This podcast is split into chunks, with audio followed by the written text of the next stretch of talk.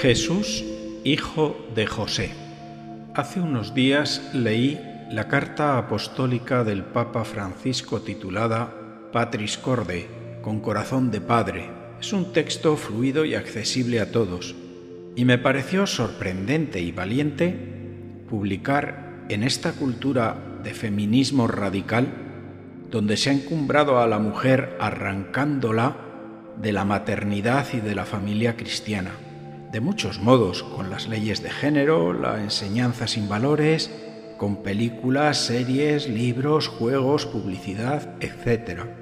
¿Dónde está la valentía? Pues en que, con ocasión del 150 aniversario del patronazgo de San José sobre la Iglesia Universal, habla contracorriente del hombre, del Padre y de un santo masculino y singular.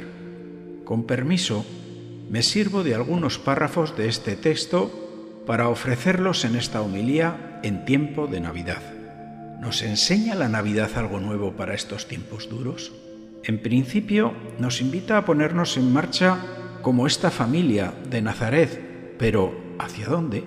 ¿Qué te está pidiendo el Señor? Para mí, San José es un personaje especialmente querido, porque desde mi nacimiento mi abuelo me inscribió en la cofradía de San José, a la que pertenecía toda mi familia, y todos los años nos reunimos la familia durante su fiesta.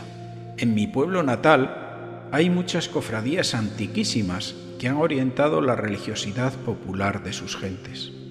También el centro de mi apartamento está marcado por un icono que ambienta mi oración cada noche, con la imagen de la Sagrada Familia. Jesús, María y José. Y para rematar la jugada, la única vez que pude viajar a Tierra Santa, el único lugar donde pude presidir una Eucaristía fue precisamente en Belén. El nacimiento de un niño suscita alegría y asombro, porque nos pone ante el gran misterio de la vida. María y José son aprendices de padre y madre, pero están llenos de amor. Ese niño les marca la dirección de sus vidas, destinadas a servir. Siempre asociamos el niño a su madre, pero este año quiero contemplar el nacimiento de Jesús desde el primer abrazo paternal que le brindó San José. Por eso voy a ofrecer mi reflexión desde la mirada de este hombre justo. El bueno de José es imagen de toda esa gente que durante la pandemia se ha entregado a la causa. Médicos, enfermeras, limpiadoras, trabajadores del supermercado, docentes, transportistas o los trabajadores de las residencias de mayores. Personas que han demostrado paciencia y nos han infundido esperanza, cuidando de no sembrar el pánico y sin necesidad de mentir por televisión. Como José son personas que habitualmente pasan desapercibidas. A José, Dios le manifiesta su voluntad a través de cuatro sueños. El primero supone la aceptación de María y de su hijo, y la imposición del nombre de Jesús. José renuncia al verbo razonar y decide en su corazón el verbo acoger, tal y como se lo revela el ángel.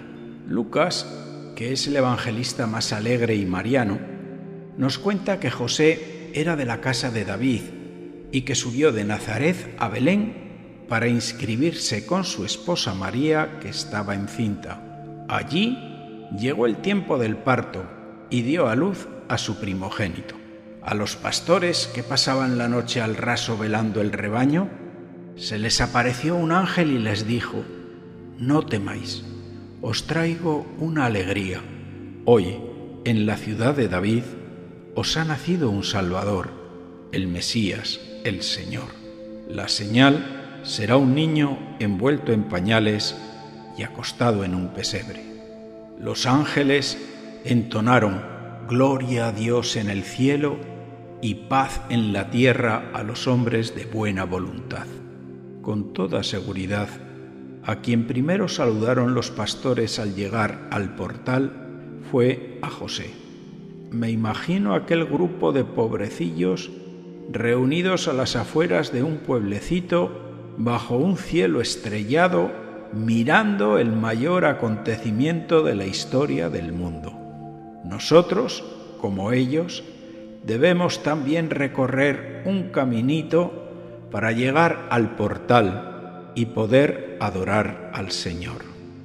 Por eso, en la parroquia vamos a recomenzar este año con adoraciones al Santísimo, como lo hacíamos antes del coronavirus, porque son medicina para nuestra salud espiritual. Eso sí, serán más cortas y solo una cada mes. El cielo estrellado en silencio y la oscuridad de aquella noche se parece a la oscuridad que envuelve nuestras vidas. Pues bien, incluso en estos momentos desconcertantes y extraños, Dios no nos deja solos. Muchas veces pensamos que Dios se basa en nuestras fortalezas, cuando en realidad la mayoría de sus designios se realizan a través y a pesar de nuestra debilidad. Es hora de aceptarla con ternura.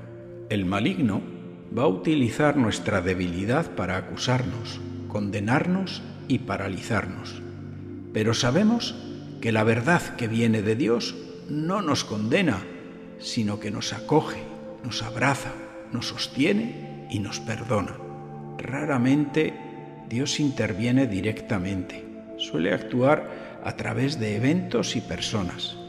José, en este caso, es él el milagro con el que Dios va a salvar al niño y a su madre. No tengamos miedo a ceder a Dios el timón de nuestra vida.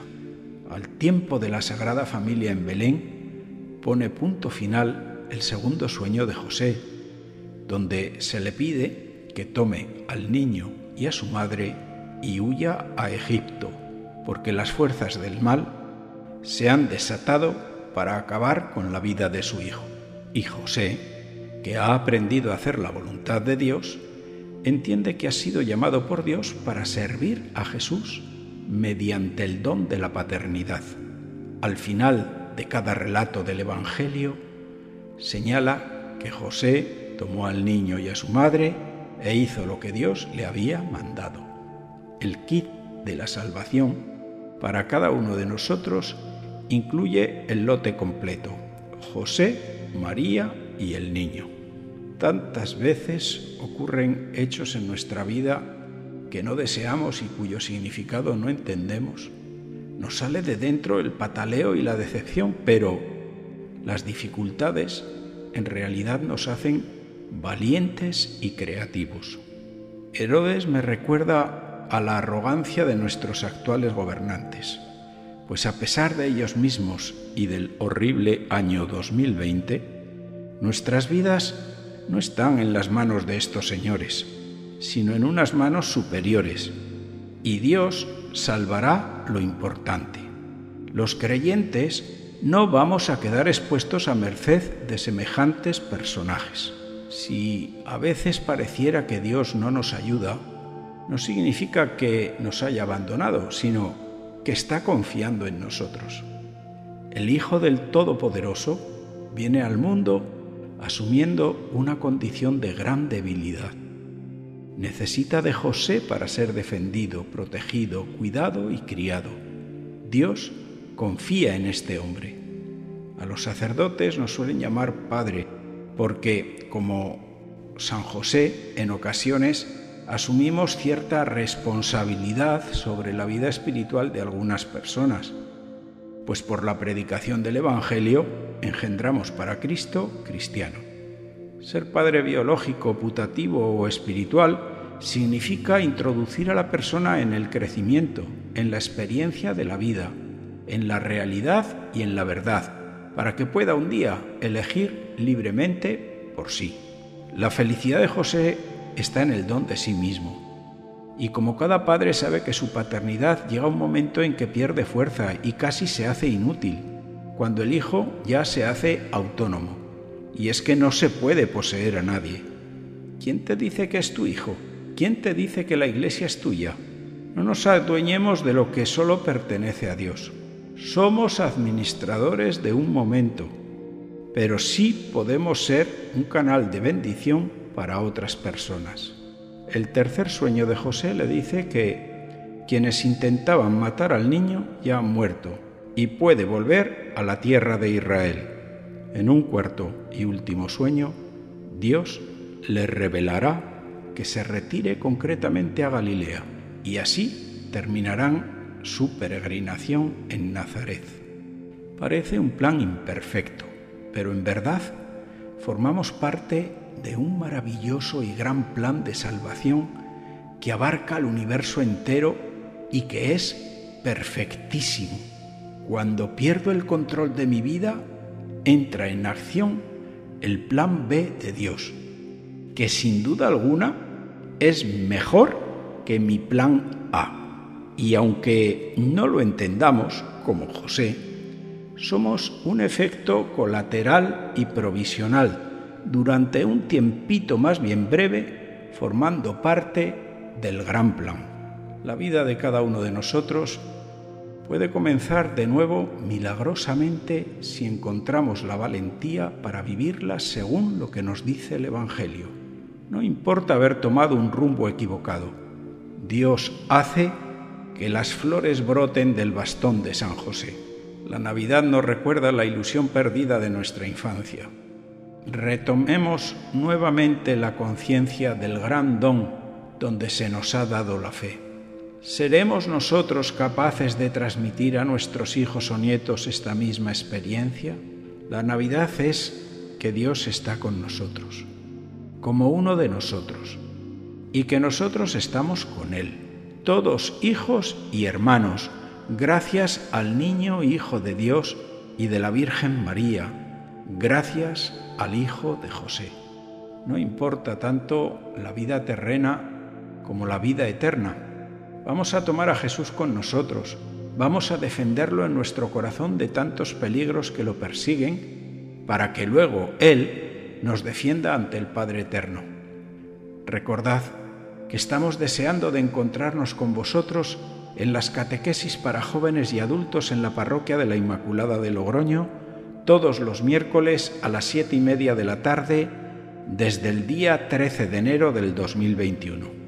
Y como siempre quiero invitarte a que pases este audio a las personas que amas. Les hará mucho bien y es gratis.